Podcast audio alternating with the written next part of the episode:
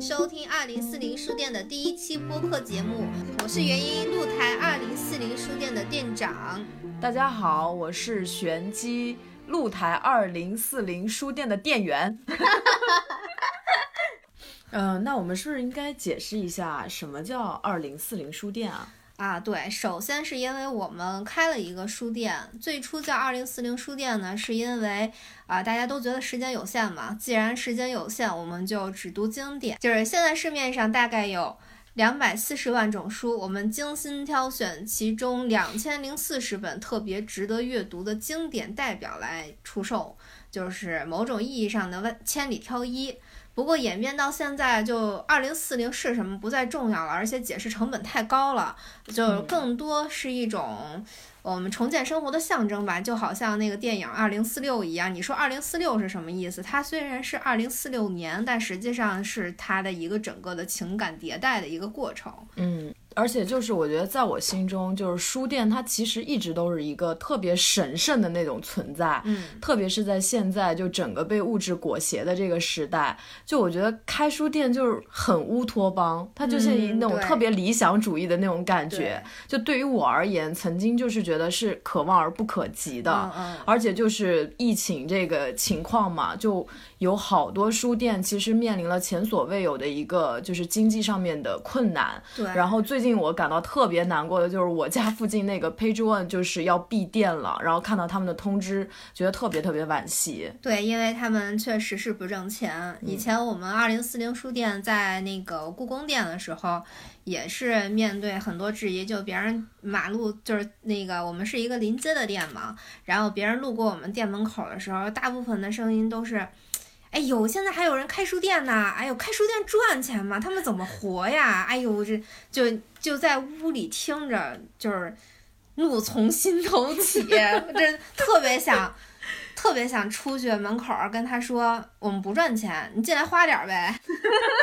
这可以。对，然后其实，呃，说什么赚钱呀、生存呀，我是特别不喜欢这种论调。就是你能感觉到，我倒不是说自己感觉到被攻击，而是说。现在人好可怜呀，他们除了钱之外什么都不知道，他们都无法体会，呃，钱之外的美好。对，你就会觉得，哎呀，生存在这么一个时代，怎么扼腕痛惜？然后就觉得啊，其实生活是一个呃好所谓的美好的生活，它的成本是不高的，它可能就是十几块钱、二十块钱就能给你带来一种全新的享受。嗯，但是。当大家没有这种享受生活的能力的时候，我们就想去，啊，非常自大的想去开创一种生活，想要给一些人逃离出现实焦虑的出口。就是每个人说到生活的时候，想的就很简单，比方说现在春天，我们想要有野餐啊、咖啡啊、鲜花、宠物什么的，然后或者说是。嗯，想要精神上的契合，或者说聊天的时候碰撞出什么火花，对，听上去就非常罗马式的浪漫。就是那时候的人其实吃的也很一般，身上就裹条布，但是他们就明显就是特别幸福的。我们现在离那个时代非常遥远，我我也觉得说，其实我们中国本身也是有很多这样。幸福的朝代的，那为什么我们现在做不到呢？如果我们现在去做，是不是就能开创一个新的生活模式？嗯，呃，如果你不做，我不做，谁都不做的话，那我们现在只能去抱怨现在的生活，那没有任何意义啊。对，我们得主动去改变，这就是我认为生存之外，生命体真正应该享受的东西。呃。当然，对于很多他就是在跟生存周旋的人，不一定是他过得穷啊，也有可能他很有钱，他创他是创业者，他一年赚几千万、几亿，他身家很高的人，他可能也没有办法理解这些东西。所以说，我们提供的呢，不是希望这些人去理解我们，而他们有他们的生存的概念上的自由。我只是说，对于我这类人来讲，这些东西是刚需。嗯，世界上有很多像我这样的人，我希望就是能通过就是我们做的这项这件事，给有着同样需求的人创造这样的条件。然后恰好呢，我们公司又觉得这个点子很不错，嗯，就是说的厚脸皮一点，我们就是在做某一种精精神上的慈善。确实是，确实是，嗯，那这些就是关于我们这个书店的一些想法和概念，就先介绍到这儿嘛。也欢迎大家也可以来我们的这个实体书店来一起玩儿。呃，那接下来我们来说一下我们为什么要做这个播客吧。哦，开播课是因为我们本身都很喜欢听。然后，因为就是自己不用说话，但却能听到有意思的观点，而且就感觉聊天儿，它跟那个就是正儿八经做广播不一样，他会感觉很亲切。然后我们平时的工作比大家比较有优势的一点是跟书直接相关，可以看很多的书。然后看书这件事情有趣的其实不仅仅是故事本身，很多故事当然很好看，但更多精彩的是思考的过程。所以我们觉得，如果我们把看书这个过程中的思考拿来讨论，是一件很有意思的事情。当然，我们不是什么权威，只是说探讨一下我们对于某本书或者是。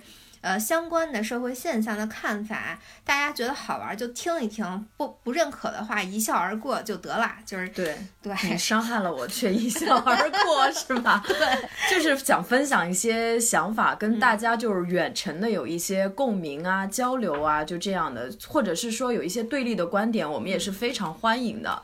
呃，那我们来说一下我们第一期播客要探讨的内容吧。我们那个前段时间看了一则新闻，就是日本上任了首位孤独大臣。最近几年，就是无论是日本人的孤独死，还是韩国人的自杀，都频繁的出现在我们的视野中。包括我们自己本国人也有很多因为抑郁啊走向。结结束这样的，就是包括我们现在很多年前什么开始流行“剩女”这个词，但现在已经变成了一个过于庞大的群体，它就已经不再是一个个别现象，而是一种就是它就是成为一种独居文化。然后现在中国的独居人口也在二零二一年飙升到了九千一百万。呃，人与人之间的链接随着城市化断掉了，不像我们小时候就是随便去邻居家呀什么的，就特别自然。对，现在。邻居住的是谁根本不知道，也不稳定，就别说邻居了。就是如果是合租的小伙伴，可能连自己这同一屋檐下的人都不认识，对吧？而且各类的信息又过高频次的刷新，所以就是每个人，即便是发出了求救信号，发就是哪怕发个朋友圈说，哎，我今天很不舒服，其实也没有人去关心你，他就是看见了，他就划过去了，嗯，就是收不到这样的信号，那那我不为。被听到，我也没有存在感。然后，作为群居动物的人类，孤独成为了一个高频词，其实很讽刺。我们想要更好的生活，但是我们却每个人都更加感觉不幸福了。所以，但是呢，我今天想讨论的不是孤独，而是说，我们既然已经在了一个这样的生存环境下。它不可逆，那我们如何去自处或者说是自救？所以为了这个话题，我们两个特意去看了罗素的《幸福之路》。今天我们主要探讨的也是这本书里剖析的不幸福的原因和幸福的方法，希望可以帮助大家活得更自如。对，嗯，像以前说到这个《幸福之路》哈，通常都是傅雷先生翻译的那个版本。那我们今天讲的这个版本呢，是黄涵老师翻译的。对这个黄菡老师，大家猛一听，哎，好像那个《非诚勿扰》的嘉宾啊，真的就是他。你对黄菡老师有什么印象？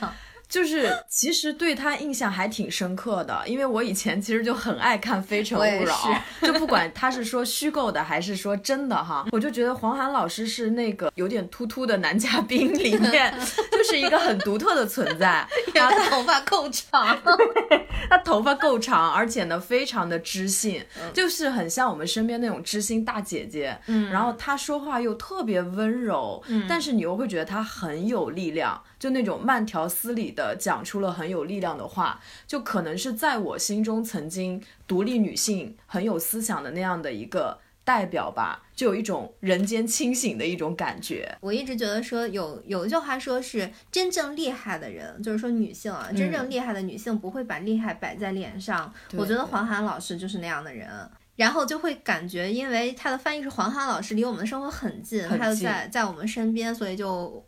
当时选这本书也是觉得，哎，这本书离自己的距离不是那么遥远了，因为它是黄涵，不是罗素。罗素听上去就是很很遥远的。对对对，觉得这年代又遥远，然后身份又遥远。呃，对我来说可能会是呃影响我看他的态度吧。就比方说，我是很认真的把它当成一一个哲学来看，还是它能真的给我提供帮助？嗯，他其实是有这样的心理微妙的差距在的。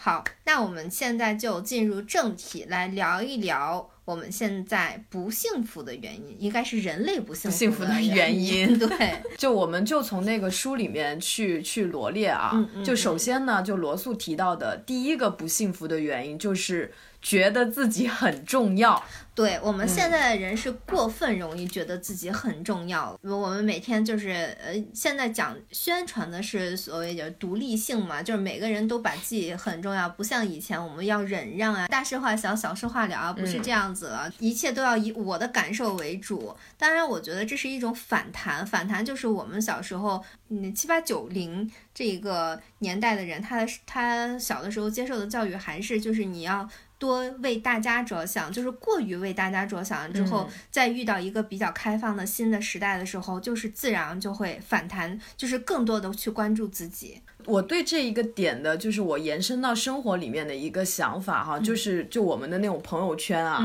对我曾经就是发朋友圈是会很谨慎的，就我会把每张照片都 P 到我自己很满意，然后他们的色调一定要是统一的，嗯嗯，对，然后就发出去以后，我就会。不由自主的点开手机看很多次有没有人来回复我，其实这个就是你很把自己当回事儿，然后你希望获得别人的关注，你希望在那一刻你是站在那个朋友圈舞台的最中央的。就如果说发出去的东西很少的评论的话，其实内心就会很失落。那其实这个来讲就是。由这种觉得自己很重要，但其实发现 nobody cares about you，就这种感觉带来的那种失落感。嗯，然后第二种就是虚荣心，就是我刚刚说的那种，对，想要站在舞台的最中央，聚光灯打到我身上来。第三，第三种比较少见，但也不能说完全少见吧。这种，呃，这种很常见于总监级别以上的人物，就是醉心于权力。极力想操纵别人，然后让别人都很怕他，权力欲望很重的人。对对对，呃，书里举的举的例子是拿破仑，但是我们能举到的例子大概常常是那种，就是老总。就我觉得醉心于权力想操纵别人，除了在企业里面可能比较常见以外，还有就是可能比如说是家庭里面，就是或者社会团体里面，对对对，总是有这样的。但是你是你，你不能代表别人。就是每个人都有他自己的一个方式方法，所以说，当你想要让别人围着你转，想要去操控别人的时候，包括感情关系里面也是一样的，所以他们就会不幸福。就过于强势的那样的人，他们都会不幸福的。他操纵了别人，然后让别人为自己所用，他却不幸福吗？他操纵别人，但是这个结果不一定是。一定能为他所用，他只是有这样的欲望啊，就是就是他想控制欲，但是控制不了别人，所以就他就会为自己不能控制别人而难受。对啊，而且你控制了这个，那你可能还想控制更多。那倒是。对，就是这个东西它也是没有止境的。第二个不幸福的原因是呃拜伦式的忧郁，然后什么是拜伦式的忧郁呢？就是那种。呃，空即是色，色即是空禅，然后就是我 没有任何呃人类的欲望，就完全相反的，就是我我认为我没有欲望，没有需求，是一种高级，嗯，就是，哎，我觉得这这句话总结的特别对，就是我其实身边有很多类似的这样的文艺青年哈，就他们经常会。呃，把这种虚无主义挂在嘴边，觉得人生就是没有必要努力呀，什么都没有意义啊，就然后喜欢看的书可能就是那种什么生活无意义，还是是类类似那样的那些那些书，然后就是觉得，哎呀，生活就是一个钟摆啊，就是你的欲望被满足了，你会感到无聊；你的欲望不满足，你就会觉得痛苦。反正怎么摆，你都是。都得死的，对对对对对，这就是那种拜伦式的忧郁，常见于家庭环境比较好，衣食无忧，然后生活也没事儿干，他就瞎琢磨，他瞎琢磨他就容易不幸福。准确的说，他认为自己拥有真正的智慧，但是他离真正的智慧，呃，还差一步，因为我们其实听过一句话，就是所谓的热爱生活是看破生活后依旧热爱它，对对，这才是真正的智慧。但是很多人看透生活后就觉得，嗨，不过如此，他没有再往前一步。即使其实他要往前一步之后，他才能获得真正的快乐。嗯，这也是很多人抑郁的原因吧。他觉得没有什么让他快乐的事情。罗素说的是，他认为很多人的欲望太容易被满足，所以才不幸福。但我觉得换到我们现在的这个社会状况是，很多人并不知道自己想要什么。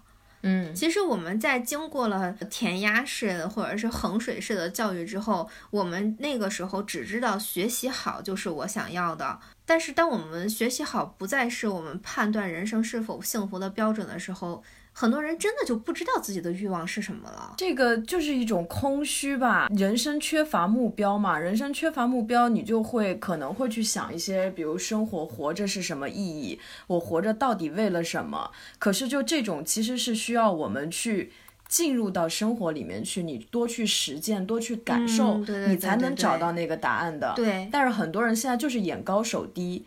他觉得，就他人生，他可能要么就是那种，呃，比如说像佛陀一样，他生来很有钱，就是这种欲望已经都被满足了，他容易想这些问题。还有一些人就是他太 loser 了，他没有办法在现实生活中找到一个他的位置，所以他产生了拜伦式的忧郁，觉得自己是天选之子，老天爷把他诞生下来就是让他吃苦受罪思考的。啊，然后去考虑那些人生无意义的东西，来提高自己高人一等的那种感觉。但是他现实生活中就是属于可能就是碌碌无为，没有目标。接接受过应试教育以后，到了社会上一无是处，所以也容易产生这样的。对，所以其实他就是没有踏出自己的舒适圈，他只是在自己自以为的环境中。去摸索，其实他也许他真正需要的东西在他的舒适圈之外，他如果去探索一下会更好一些。这种解决方法，就比方说，如果一个富有的人觉得自己的生命太空虚，像佛陀那样，他就可以他就去呃尝试跑到乡下去过一种每天就是看天吃饭，吃了上顿没下顿，什么像甲方乙方里的那个。有钱人天天在那个村子里面叫天天不应，叫地地不灵。刚去的时候是哎呀什么海参鲍鱼，我都吃腻了。到后来就把人家村里的鸡都吃完了的那种，就是现代变形记啊！对对对，去去体验一下苦日子。对，然后我们来讲来看第三条，第三条不幸福的原因呢，就是对成功的极度渴望。对我，我就是那种对成功极度渴望的人，我特别理解第三条。那你具体展开说说，因为我不是这样的人。对，就是我已经拥有了一个不错的生活，就是已经基本生活、基本开销对我来说已经不成任何问题了。嗯，但是我还想进一步成功，也就是所谓的呃呃。正常来说，我们会叫它跨阶级，但是我不认为我是想跨阶级，而是我对现在的生活依旧没有安全感。就比方说，我也许应应付我自己的日常开销，或者说甚至说去买一些奢侈的东西，对我来说都不成问题。但是如果有一天我出现任任何变故，呃，比方说我的小孩出了任何问题，我的我的我的猫出了任何问题，或者说家里的任何人生病啊什么的，嗯，这些可能都会使我现在的生活全都化为尘埃，我可能就一下子就从一个中产变成了一个呃沦落街头的人，就是这种这种破产感。给我的危机还是挺大的，所以我所谓的想进一步成功呢，就是说我能不能对生活更有掌控感，就是我这些变故不足以让我焦虑，嗯，我那样，那这是我想要，这这是我的痛苦的来源。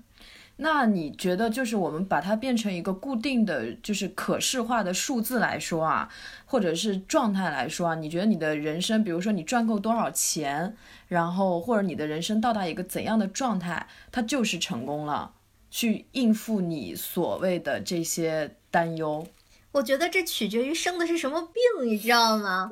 这要是一般的，比方说白血病，那如果说那可能两百万就够了，嗯，那。但是，嗯，我甚至我们就不说说买房什么之类的，因为这种东西反而是虚的。真正的困难永远就是人生病了怎么办？嗯，那你，你，我曾经听我一个医生朋友说，大部分病五十万就能治。嗯，那超过五十万的病就是在延年益寿，就是就是它就是在延续生命。你有一百万也是延续，有两百万也是延续。但有的有的病，它甚至我以前也听人家说。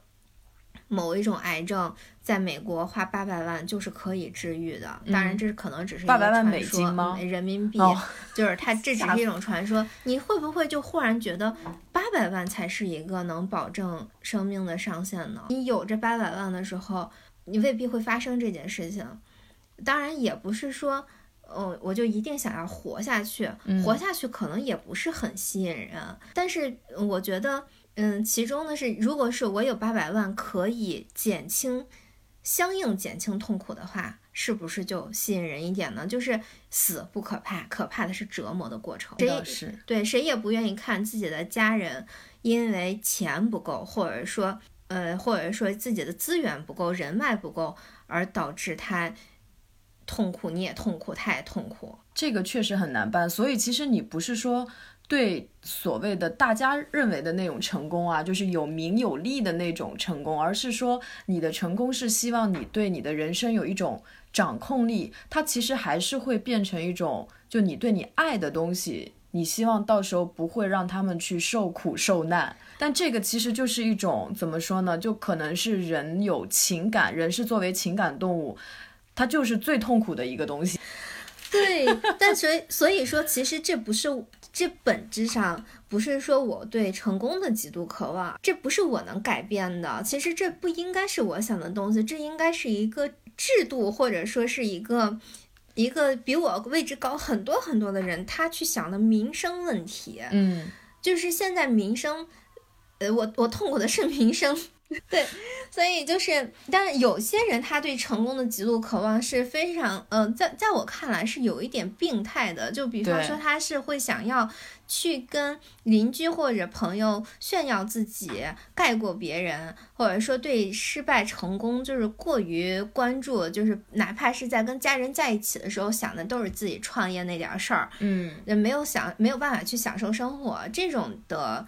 可以理解吧？其实也是很多呃三十五岁左右男性的常见的状态，就是他已经是一个工作机器，完全没有人味儿了的那种感觉。这个就要结合到他们每个人的人生的经历各方面，让他为什么会有这样的一个想法和行为。哎，我觉得这是就是一种缺失啊，这种缺失可能就是他小的时候被认可的不够多，然后他需他在一个他需要在获得某些人的。认可，或者说他需要向自己心里的那个家长有所交代，就是他。也许是觉得自己还没有拼尽全力，他一定要那种过度努力的时候，才能让自己安心，才能让自己觉得说，哎，我其实努力了，我才能够认命什么的。哦，我这个你让我想到另外一本书是那个蛤蟆先生去看心理医生，那个书其实就有讲到跟这种跟家庭的关系，然后导致他在事业上面的一个一个关系。其实那本书会有提到的，对，就是严过于严苛的父亲。给小孩造成的影响，嗯，但我们现在身边的父母已经做父母的，好像我身边没有那种很严苛的，就是大家还是对会对孩子和颜悦色，但是在暗自焦虑。嗯，那我由这个我就想到，为什么我对成功就没有这种极度渴望了？因为我有一一对非常。管理松散的父母就是属于给了我很多的关爱，可是他们对于我成功没有任何的要求。就像我爸每次给我打电话，他就会问女儿你开心吗？我说我开心啊，啊你快乐吗？我说快乐，然后他就把电话挂了。就他不会问你你工作现在挣多少钱，然后你怎么怎么怎么样，完全就没有，就导致我就完全对这个成功什么的就没有任何的。概念啊，我明白了。所以，我跟你的，我之所以对成功这个东西是有一个渴望的，是因为我爸是一个生意人，嗯，而且我从小的时候，他跟我说的就是人不成功变成人，就是我的，这是我的家教。然后我我我爸经常跟我说两句话，一句是不成功变成人，另一句是问心无愧。嗯，你当你要问心无愧的时候。其实你是把自己逼到一个很死的角落的，是因为你干什么事，你稍微松懈一点点，你都会为自己的那一点点松懈感到。就是愧疚，而且像我爸这种生意人，他所他的生活就是没有保障的。有的时候可能是非常非常有钱，但是你身边看见的很多很多人，他们是可能会破产啊，尤其是零八年金融危机啊什么的，那那那个时候，你就看到很多曾经在你身边很光鲜的人，他们一个个的塌掉了。所以这可能是我的痛苦的来源。我们开始变自我剖析了。对，就是人总要找一找原因，然后才能放过自己。放过自己，对。就像那个《霸王别姬》里有句台词，就是人呢就得自个儿成全自个儿。对，就是这样。对。然后我们我们可以去说一下，就是像我爸这种这种人生哲学，就是他是一种。呃，错误的金钱至上的人生哲学，就是现在我们其实整个大环境都都已经是我爸那种的金钱至上了，对，就是所有。呃，跟赚钱无关的兴趣，什么欣赏艺术啊，呃，包括我们读书啊，都被认为是无用的。嗯，如果就是信奉了这种哲学，那么在没实现之前，你就会很苦恼；实现了之后，你就会觉得很无聊，因为你钱带来的快乐是递减的。当你拥有一个 Chanel 的时候，你可能会向往一个爱马仕；但你拥有连爱马仕都是限量款的时候，你还能花钱买什么呢？其实钱能带给你的快乐是很有限的，哪怕你天天去社交名。能源啊，或者是怎么样的？其实，你你当你模式固定化之后，就会变得无聊。所以很多有钱人为什么他们现在去非洲，然后去寻根？就他们已经无聊到去非洲寻根，哎，而且就对，就太有钱的时候，我觉得就容易心里有点变态。就会去寻找一些莫名其妙的刺激，因为很多东西已经刺激不了他们了。像我们对吧？就是哎，多发个年终奖，我们就哇就开心的不行，喝一杯奶茶就哇好开心。但他们就没有这样的快乐。对，就是他们这种，因为金钱至上一定会牺牲很多感悟，一定会牺牲很多同理心。然后他因为过度培养意志力，他就没有时间去在乎我的感受。比方说，我要问心无愧，那么我就不能让自己有松懈。我松懈其实是让自己舒服的，是保护，是一种自我保护。但是我自己就会去破坏自己的自我保护。人生对于我。对于过去的我来说，就是一种斗争。那么，呃，有权利、有钱就是聪明，就是智慧。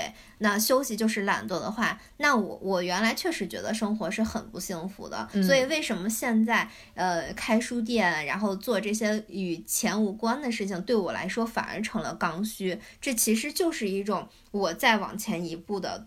精神需求，嗯，太理解这种，就觉得你休息就是懒惰。对，对我以前有朋友，他就是属于那种，他看书不是像我们那样觉得这个书我喜欢看，对他就会觉得我不能闲着，我放假我就得看书，功利性看书，对，我就得看书，然后我就我如果不看书，我就得出去约我觉得有用的人吃饭，嗯就他生活的所有安排都是为了。工作也好，名利也好，就是那种权力欲望非常重的，但他真的就很不快乐。很多生意人，他的桌子上摆着的都是什么曾国藩呀、厚黑学啊什么的，对他们来说，那些东西就是工具书，他们不是享受阅读的乐趣。想想都觉得很累，而他们这样会让身边很亲近的人也很累。就会把这种焦虑传递给身边的人。对，然后还有一些读书博主，这是我觉得最呃，我个人认为最不好的读书博主，就是他们对拼量，他们会说 我们一年要读几百本书。对对对对。哇，那其实那就说明你一本书都没有看进去，你只是看看去找这些书的重点句，然后找出对自己有利的部分，你你跟没有你。既没有时间去仔细阅读它，也没有时间去回味它，然后去思考真正的思考。你只是去，就像听网课一样，去获得一些知识点。嗯。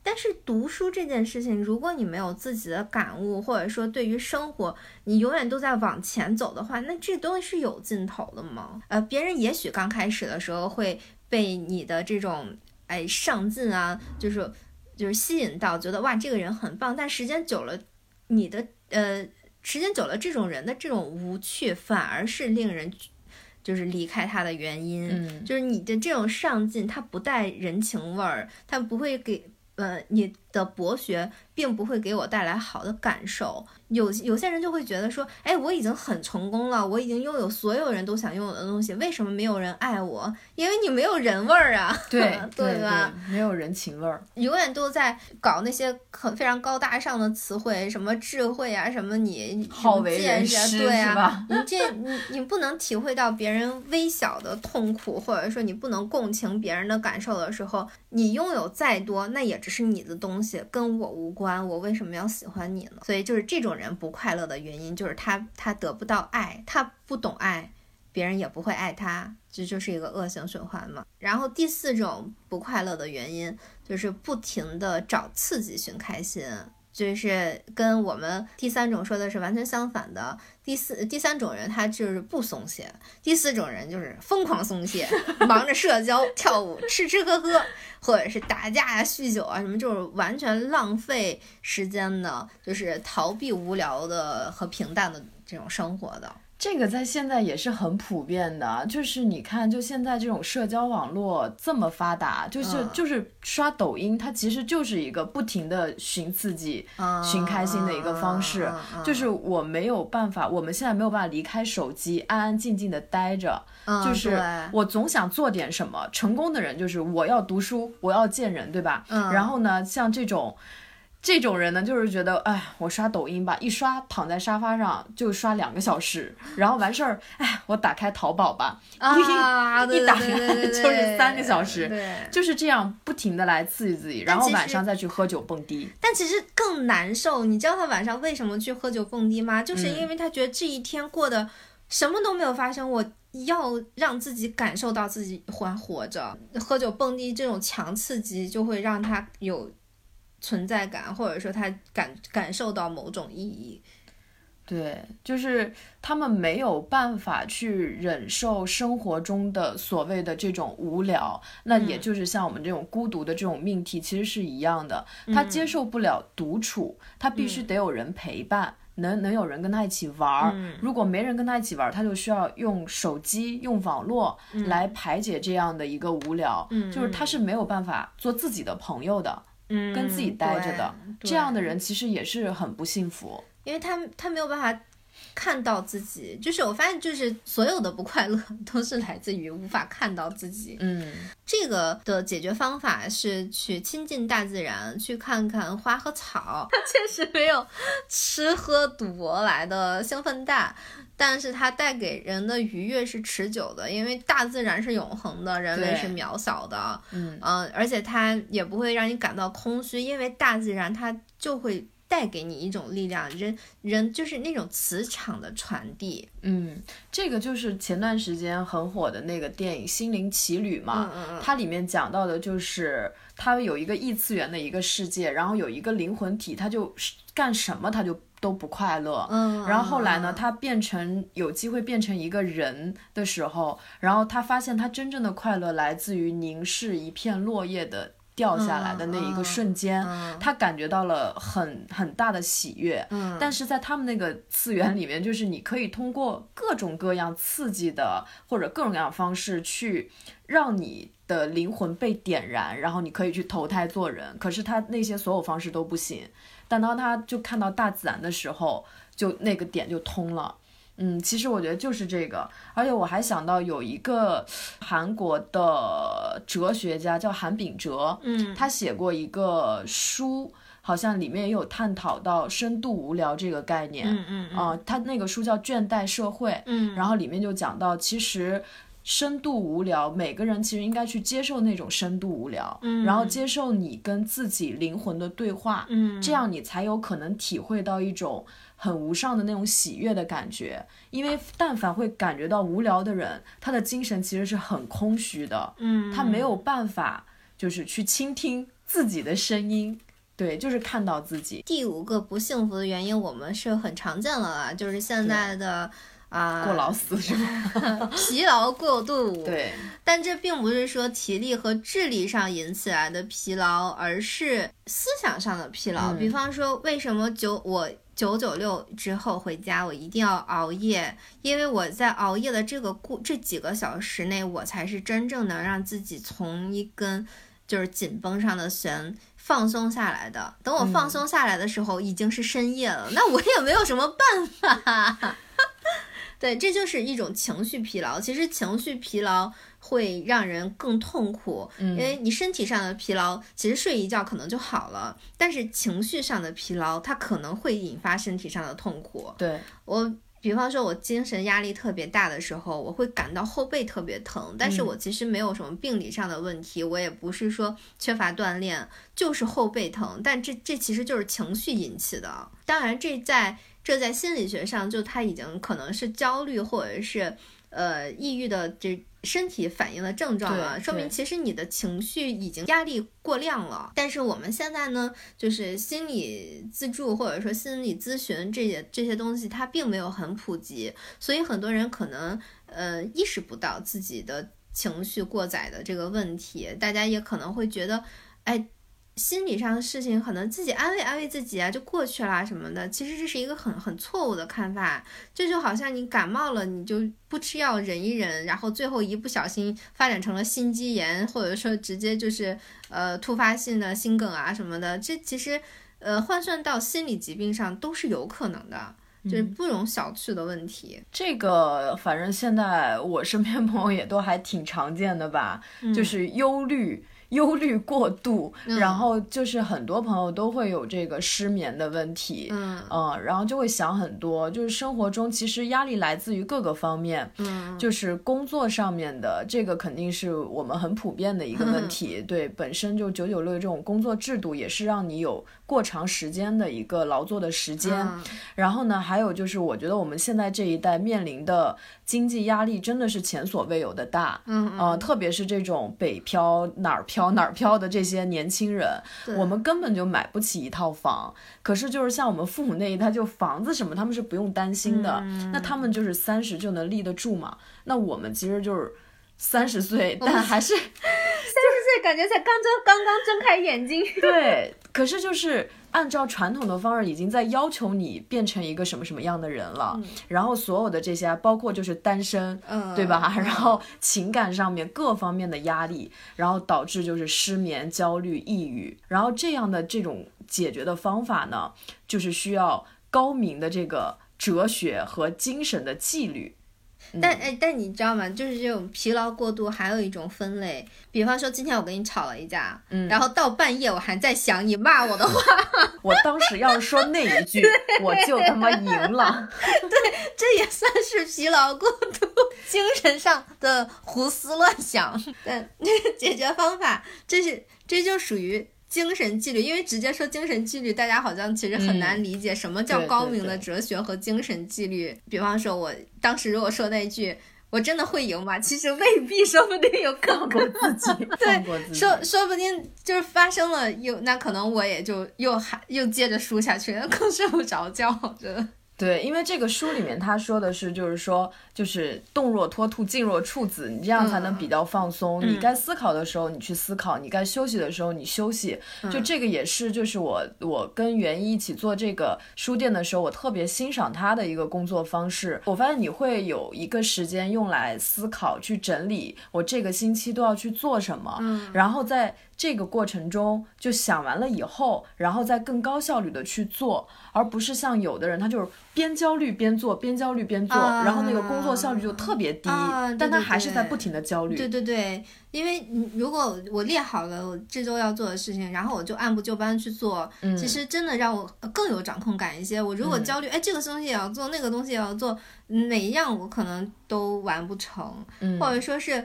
因为就算我列好了表，其实还是有不断新的工作插进来，它总会有各种各样的突发事件。但是这就好像我们要允许火车脱轨，嗯，就是它可以脱轨，它可以遇上遇上暴风雪，它可以遇上暴雨啊，什么都可以。但是你只要大方向在轨道上就好了，然后你要给自己设立设立好一个基础轨道，就我觉得。嗯，就更好一些。嗯，我们来说一下第六点吧。第六点呢是这个很多人都会有的啊，但就是嫉妒之心。嫉妒，嗯，嫉妒。对，比方说长，这种嫉妒其实，呃，它的产生的原因是来自于童年时期父母对别人的偏爱和对自己的冷淡。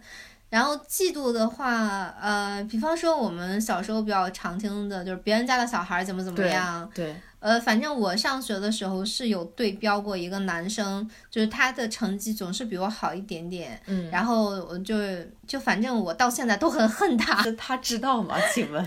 他不知道我很恨他，因为我们因为小的时候在一起玩，就是他可能一直觉得我跟他是关系很好的朋友。其实你说我是恨他这个人吗？其实我也不是恨他这个人，人家学习好又有什么错呢？比我多考一两分又有什么错呢？嗯，但当时。首先是因为他是一个男生，就是大家就就会说，哎，男生就是比女生要好一点。嗯，我就会觉得凭什么？就是包括到现在我工作的时候，我都会，如果说我的同样工作的人是男生的时候，我就不自然的就会竞争心就上来了。哦，我懂，我懂那个点。对，我就我就会觉得我不能再输。对男生的看法也会产生一些。不好的变化，比方说男生比我强的时候，我会觉得是不公平。嗯，以前啊，不是现在，就男生比我差，我就会觉得说你们本来就差，只是没有人看到你们。我好像始终需要去跟人家。跟某一个人说，你看他本来就是不够好的，为什么他总是比我强？嗯，就是为什么你们都觉得他比我强？不是这样的，我更我希望他们能看到他的真面目。你你这样还挺特别的，就是因为我遇到的更多的是来自于同性之间的一个嫉妒，就是比如说女性对女性的嫉妒，男性对男性的嫉妒，因为他这样更能对上标。哦，然后我之前让我特别震惊的就是我有一次看到一一个文章啊，这里面就是讲杨绛在跟谁吐槽张爱玲，就在一个信里面就说张爱玲这人巴拉巴拉巴拉，那么知书达理的一个女性的形象，但是她对别的女性也同样有嫉妒之心，也会在背后去非议别人，所以我可能更多的理解的就是说同性之间的嫉妒会。在这个世界上可能会更多一点，同性之间呀，嗯，就容貌的嫉妒、才能的嫉妒，就包括就是。呃，未来境遇，比如说啊，这个人嫁得好，我嫁得不好，然后我就会嫉妒他，我觉得他是怎么怎么样，就有很多这样的一些情况发生，倒是很常见。就比方说，人家说，如果一个一群女生，或者说一个女生在背后一直讲你坏话，那基本上是因为这个女生不如你。对，好像对女生的善意会大一些，我不太会去跟别人说吐槽女生怎么样。我可能是因为我太长时间跟男性竞争了，所以我就。没有 太把自己往女孩子那边归因，就是，而且我我一直觉得，呃，我身边的女性都很善良，就是都很善意很足，我从来没有在他们身上感受到过伤害，大家都很和谐。不过这也是也是一个一个嫉妒的一种吧。嗯，对对对，女生之间的嫉妒的话很难消除，就是我觉得女生之间的嫉妒就是从。学生时代就开始了，一直延续在这个这个社会上面，甚至包括关系很好的，也不只是女生之间，男生之间也一样。因为比如说我，比如说我在以前的一些就是公司的一些环境里面，我听到的就是讲男性老板最多的其实是男性员工，真的，就男性老板。坏话最多是男性员工哦，他 就是真的就是那样，对，就是他们，因为男人他都有那种自尊心，然后他就会觉得，虽然我现在位位于你之下，但是我一定未来能比你强，就这也是嫉妒之心啊！啊，男的如此八婆，我很非常，而且而且男人如果真的去在职场上各方面去竞争，去暗地内斗的话，其实比女的要厉害多了，就。一百个《甄嬛传》的那种级别，我我就经历过那种，就是开假的开一场会，其实收买了在场很多人就是为了把一个人给搞走，全都是男的啊，就演一场大戏。好吧，你你看，就是像我们小的时候接受的教育，都是女生是比较八婆的，男生可能光明磊落之类之类的。反正好的词永远都在男性那边，就不好的词永远都给女性这边。当我们长大之后，再听到这些，其实我也有听到过，好像男生会算计起来会更更会算，就他们算的更现实。那你看，像那个周瑜，不就是嫉妒心很很强吗？寄生。生瑜和生亮觉得就是对啊，就自古以来就有这样的，而且就是他们就我觉得可能他因为性别不一样，他们的嫉妒的方法，然后嫉妒的点可能也都是不一样的。但是人其实都是有嫉妒之心的。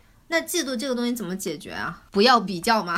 就做自己就好啦。但是有的人他习惯性的去跟别人对标啊，就是他不对标，他就失去了方向感的感觉。这个就是你你你的心胸要变得更宽阔，就是允许对标，但是你可以去欣赏。你欣赏一个人没关系，嫉妒我觉得它是带有一种我要给你使绊儿，我得害你。就是，或者是说我我要我要把你碾压下去，但是欣赏是在于我想向你学习，我想和你并驾齐驱，对吧？然后如果有一天我比你厉害的话，我也不会瞧不起你。我觉得可能是我的运气比较好，然后那个时候可能就是我都不会去关注他在干嘛了，就我只是在我自己的路上走。哎，你这么说的话，我觉得其实人。应该对标的就是自己，我只要比过去的自己更好一点，或者说我对自己现在很满意就可以了。啊，还有一种嫉妒，那种嫉妒其实是很微妙的。我给你举个例子，打比方说是我，我在幼我在公园里坐着吃冰激凌，然后一个小女孩走过来说：“你怎么能在公共场合吃冰激凌呢？你为什么能坐在公园的椅子上吃冰激凌？你这样是不对的。”就她非常道德制高点的指责我，然后我。当然很震惊啊！就是我为什么不能在公园的椅子上吃冰激凌？然后后来我才知道，是这个女孩的妈妈不允许她在家之外的任何地方吃冰激凌。她说这样就不是好小孩。这个小孩他永远不会记得这件事情，但是他会这个框框就会架在他心里，嗯，就是他就会觉得说我我别当别人跟我的规则不一样的时候，这个人是错的。但实际上他是嫉妒的，他是嫉妒我能吃。他不能吃，你享受了这样的红利，对，然后我没有享受到，对对对。但是我觉得我做的是正确的，对我我就是能站在道道德制高点上去指责你的。这种人也也现在也很多，那我们现在的这个网网上的这些几毛党不都是这样的吗？而且他们就比方说，就是很多人他吃了苦的，在工作上或者说是在。呃，在生活上，他就会说：“我吃了那么多苦，我才拥有现在的东西，你凭什么？就是好像很容易的就得到了这些。”他没有办法面对，其实自己吃的那些苦是无意义的，因为无意义的苦，他却在里面承受了痛苦，他不知道该怎么去面对这种东西，这个很很难办。所以，唯一的方法，我觉得其实罗素虽然说了很多话，唯一的话就是你跟自己对标。当你的关就是注意力不在别人身上的时候，嗯，你比较容易幸福，你也不容易去嫉妒别人。自己作为一个参照物，自己比以前更好就可以了。嗯，对，要不然比你成功的人永远多了很多，太多了。那还第七种不幸福的原因是过高的负罪感，这个是我很典型的不幸福的原因，就是我经常会自我反省，然后呢就容易矫枉过正。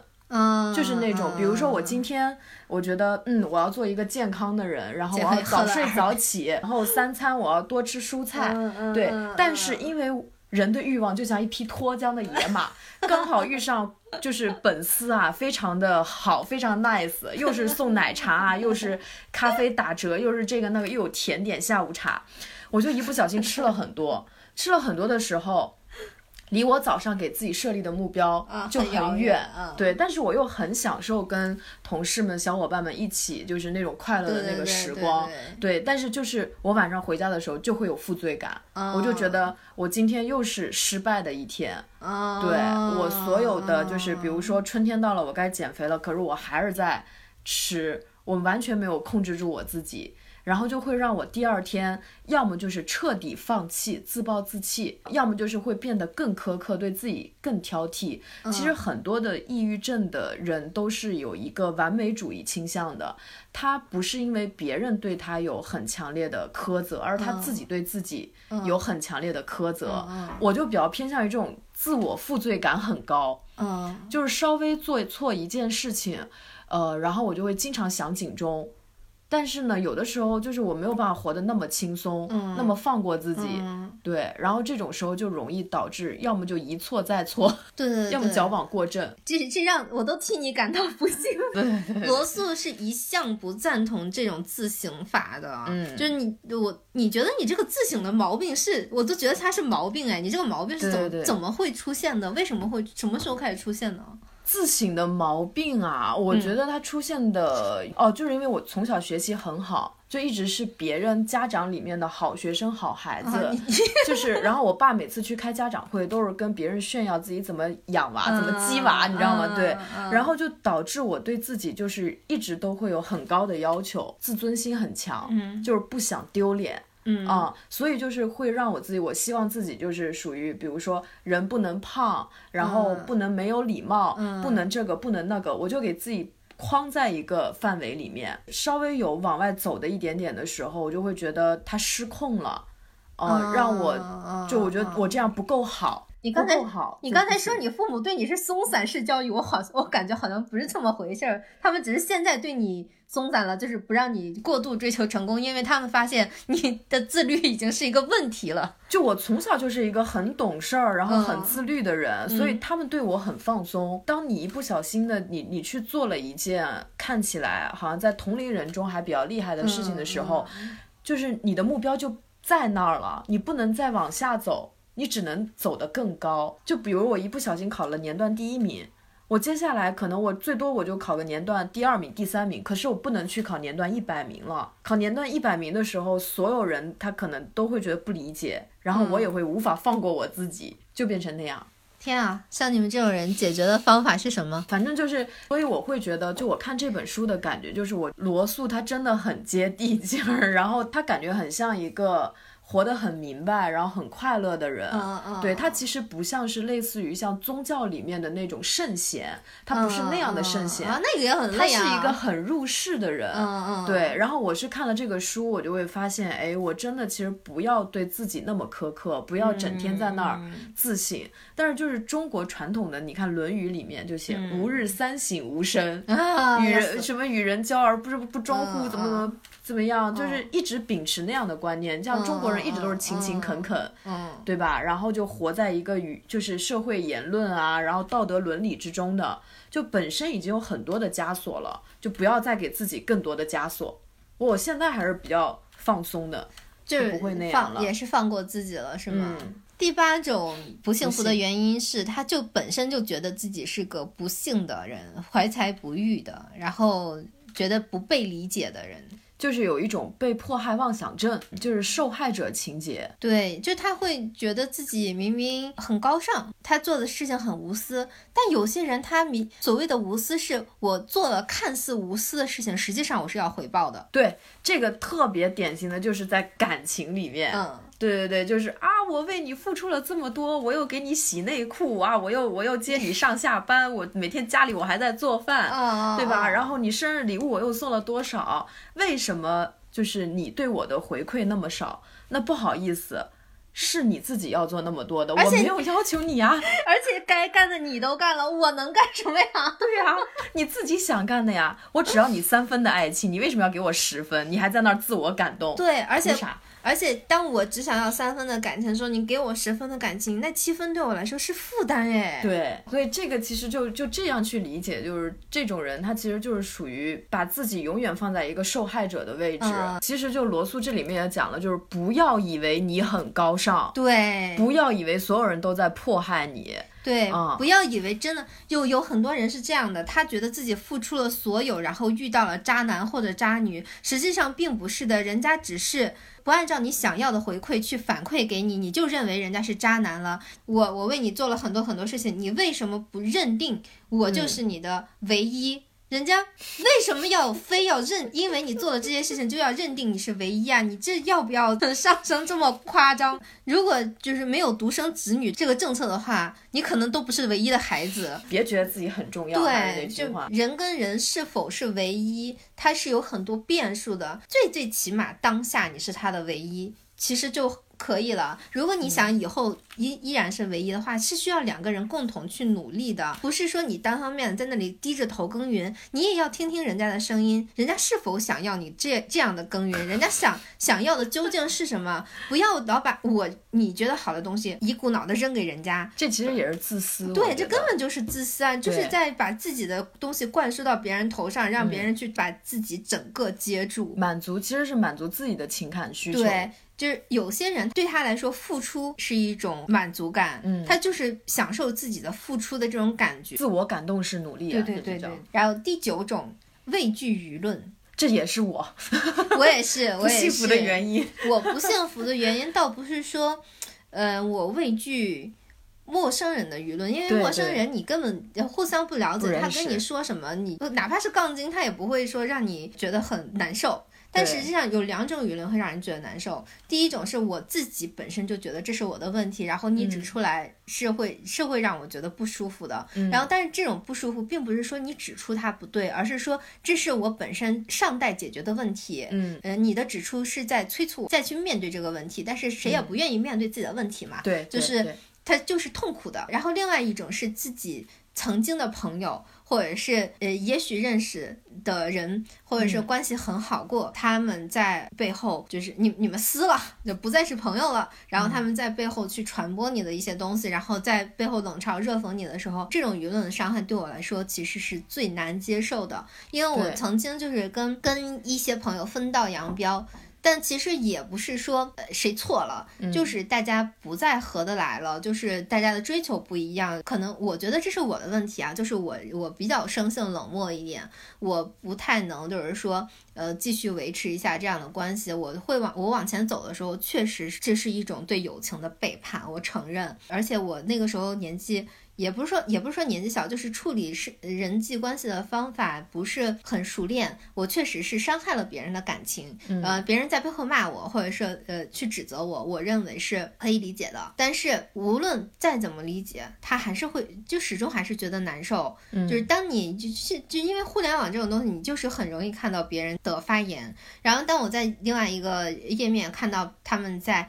呃，说我的时候，我也不太好形容那种感觉，就是那种感觉就好像是五味杂陈，对，百感交集，对，就是曾经他们是你的支柱，嗯，但是他们又，我不能说是他们错了，嗯，因为是我先伤害了他们，嗯，所以就是我只能说，我会为自己没有处理好感到可惜吧。嗯啊，更多的是这个，更多的是，呃，比方说，我以前是一个很喜欢在互联网上分享感情的人，带给我比较大的改变是，我不愿意再去分享我的感情了。嗯，就是我也不不喜欢把一些很开心的事情分享出来了。嗯，因为我知道我分享出来会成为别人冷嘲热讽的素材。嗯，就是会别是成为别人看好戏的瓜。嗯嗯，我就不想再成为别人的瓜了。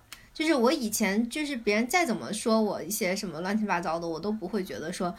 呃，会影响到我，这确实是给了我一个蛮大的影响的。但是你说这怪这些朋友吗，我也不觉得是怪人家，那只是说我会畏惧。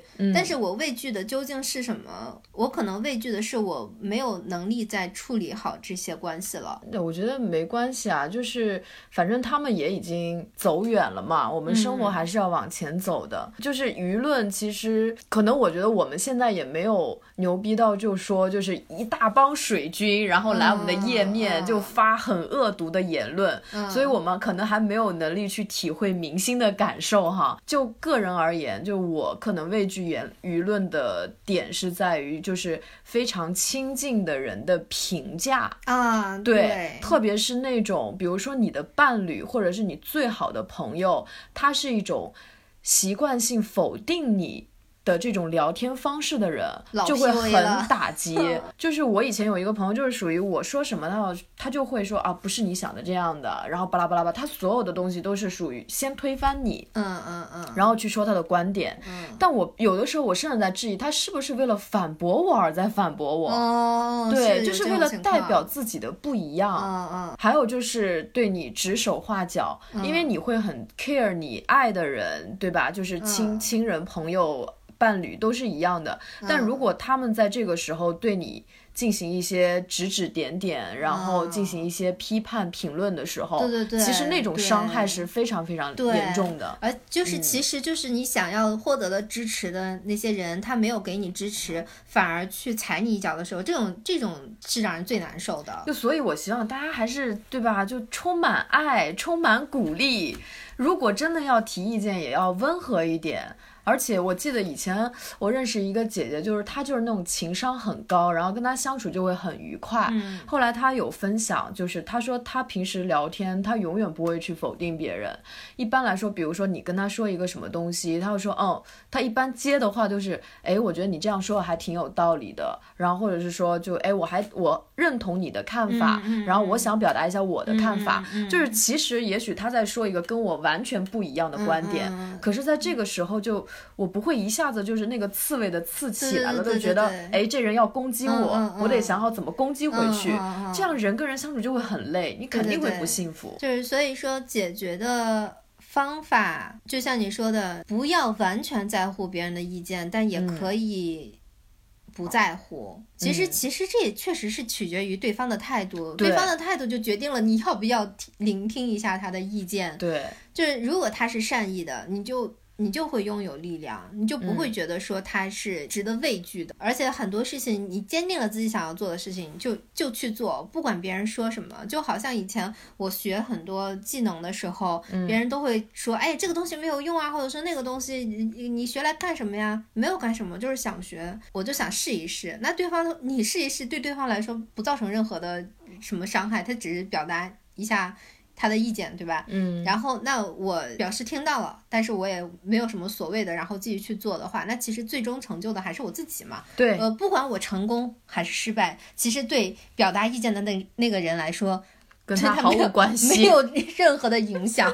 那我们简单的再聊一下获得幸福的方法吧。最最重要的，对于当代年轻人最最重要的是交好的朋友，是那种。心地善良、不图回报、不利用你的朋友，嗯，而且你在交友的过程中，不能是说我想找一个可以支配的小丫鬟啊，或者说你来崇拜我那种的交友，而是平等的关系。我我个人其实对于友情，现在也是感觉就是属于，其实好的。朋友的关系，它其实是双方还是能彼此独立的。需要帮忙的时候，我们可以彼此支持。嗯，在我的能力范围内，在你需用你需要的方式帮助你。而不是说我一味的去干涉你的生活，以友情的名义去绑架你，就这种还是挺可怕的。所以像交朋友的话，还是说我们对人要保持友善，然后对大家要保持一个，比如说是好奇心，想要去了解他们，但是不要去试图去干预他们的生活。嗯，就这样保持距离，但又保持一个关系，其实就比较好。对，而且一般来说，他自己本身独立。自主的那种人，他的个性会比较有趣，嗯，就是你会在他身上发现一个不一样的世界。就是每个人他其实都是一这个世界一小块拼图，然后你发现这个拼另外一块拼图的闪光点的时候，你们就会一个更大的一个。版图就是其实你的世界和格局它是更广域的，某种程度上这就已经是一种很好的回报了。好的友情确实是就能能给人很大很大的力量的。嗯，然后第二个幸福的方法，培养兴趣。这个真的，这个是我跟原因就是很大的这个共同点，我们有很多奇奇怪怪的兴趣爱好，都可以单独开一期播客。对，我们我们在可以之后详细聊一聊各种各样的兴趣，它。带来的不同的感受和他们统一带来的同样的快乐的点，对，其实兴趣的话，就是它没有像工作这种让你那么有负担。嗯，对。然后就是像罗素在书里，他也有提到，就是你不要做一个郁郁寡欢、对什么都没有兴趣的人，但你也不要在一个兴趣上过度的去去有过分的一个嗜好。嗯，比如像吃东西一样，你你不要像林妹妹那样没有胃口，对吧？但你也不要像那种所谓的那种老饕啊，整天就是所有心思都花在吃上面，然后。荒废了你的生活，然后得了什么高血脂啊、高血压呀，就各种的。你说的一定是猪八戒。保持一个适当的兴趣，其实就挺好的，适可而止。第三种方法是爱情，爱情是呃，罗素认为爱情是获得幸福的重要因素，我们也这样认为，因为爱情它是一种，因为呃人嘛。它是一种情感动物，爱或者被爱就是能让他感觉到更完整或者更有安全感。通过爱情得到幸福的前提是建立于这个爱情是健康的、良性的，而不是就是说呃过分索取啊、很变态啊。然后像罗素他在书里就提到的这个爱情是能够彼此给予、彼此支持。其实罗素是所有的关系里面他都非常强调那种互动性，嗯，对，而不是说只关在我自己的。世界里面去想象别人需要什么，嗯，对，爱情这是一个很大的课题，我们之后会讲很多很多期。展开聊一聊。对对，因为我们还有一个什么，就是店长信箱，就是有很多人会给我们发邮件，然后咨询我们情感上的问题，我们也会给予真诚的回复，我们也会把这些东西通过就是播客。呃，讲出来，然后给大家作为一个参考吧。第四个获得呃幸福的方法是家庭。家庭，我们本身是从家庭里面出来的，但是原生家庭是不可选的，新生家庭是可选的。我觉得家庭是爱情的一个进阶。对，嗯，这个也放在以后再说吧。嗯，然后第五个是工作。其实很多人不喜欢自己的工作，他们只是为了吃饭，嗯就是糊口。其实，嗯，我们上大学的时候，基本上没有说，呃，大部分人都没有真正选到自己想要做的专业，所以在工在上大学的这个过程中和工作的过程中，如果发现了自己真正想要或或者说真正擅长的工作的话，其实真的是可以去尝试一下换工作的。就好像陈吉他上一份工作跟现在这一份工作没有任何的关系。对对，就是会觉得。人生还是很神奇的，就是我从来没有想过我可以做一份又让我觉得很有创造性。比如说，我们现在在尝试各种方式去分享我们的观点，嗯，播客也好，视频号也好，然后同时还很有意义，然后你还很能就是不断的，它有一个台阶让你往上爬，对，对，你可以不断的往上走。这个工作对我来说真的是属于是类似于梦想的工作一样的，所以现在特别特别开心，很有幸福感。对，因为他之前的工作就是每天沉醉于完成 KPI，但现在我们就完全是在搞一些美学相关的事情。对于我们来说，做美学相关的工作，绝对是胜过去看数据的。嗯嗯，对，就现就是工作，它也分，就是你你 KPI，其实你是一个被动工作，嗯，你有这种雇佣关系，嗯，但是现在这个工作，它其实。更像是怎么说呢？自驱性的，就是我其实现在不需要什么 KPI，但是我每天真的有很多事情想做，嗯，而且我想把这个事情做好，嗯，这样才能激发一个人真正内在的潜力。内在的潜力激发了以后，其实对工作也会有更大的帮助。对，嗯，也希望大家就可以去探索一下自己，看看自己喜欢什么样的一些工作吧。对，这份工作也许它没有很高的薪酬，但是它可以。让你感到幸福，幸福是无价的。嗯，然后第六个方法就是消遣，比方说休息、看小说、电视剧、钓钓鱼什么的。嗯，就是冥想也是一个很好的消遣的方法，因为人在冥想的时候的磁场是。跟地球的磁场几嗯就是几乎相同的，所以人在冥想的时候是可以得到呃其实是可以超越爱情的幸福感。这种幸福感很难说用语言去描述，因为它磁场带来的幸福是很。它是可以扩散到每一个毛孔的，嗯嗯，对我是有过一些，就是我可能没有到达这个真的冥想出什么的一个一个能力啊，但是我会经常打坐，就静坐，包括像练习瑜伽这些的，其实给我的一个感觉就是，我每次静坐个就算是半小时或者十分钟，我的精神。会特别好，嗯嗯，然后呢，想就是感觉你的脑子整个就非常非常的清晰，对，就想问题什么的都会很清楚，所以确实这个还是能让人获得幸福。然后最后一点，动机就是你有些事情你该努力，有些事情你该放弃，你自己做好一个决定，不要什么事情都要拽在手里，该放弃时就放弃，该逃跑时就逃跑。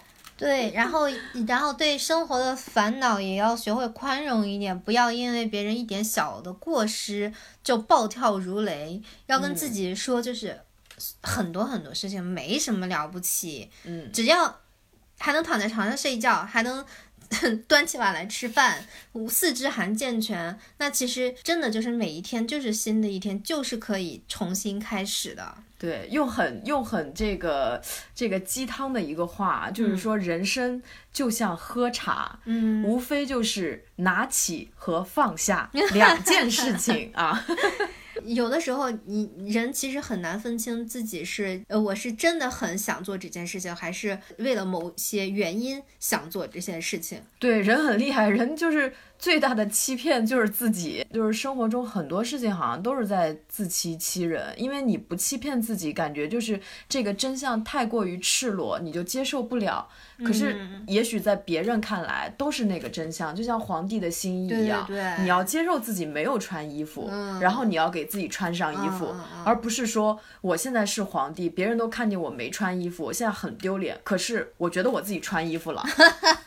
这就是有问题，他放不下呀，他没有办法放弃做皇帝的这个自尊心，嗯，然后他连个正常人都做不了。对，其实我们很多东西上小学一年级就已经学到了，却要悟一辈子。好，那我们今天的分享就到这里，感谢各位亲朋好友收听我们的第一期尚待成熟但饱含激情和期待的节目。希望你们可以订阅我们，然后把我们分享给更多的人，让我们小小书店的声音被更多人听到。谢谢大家，再见，再见。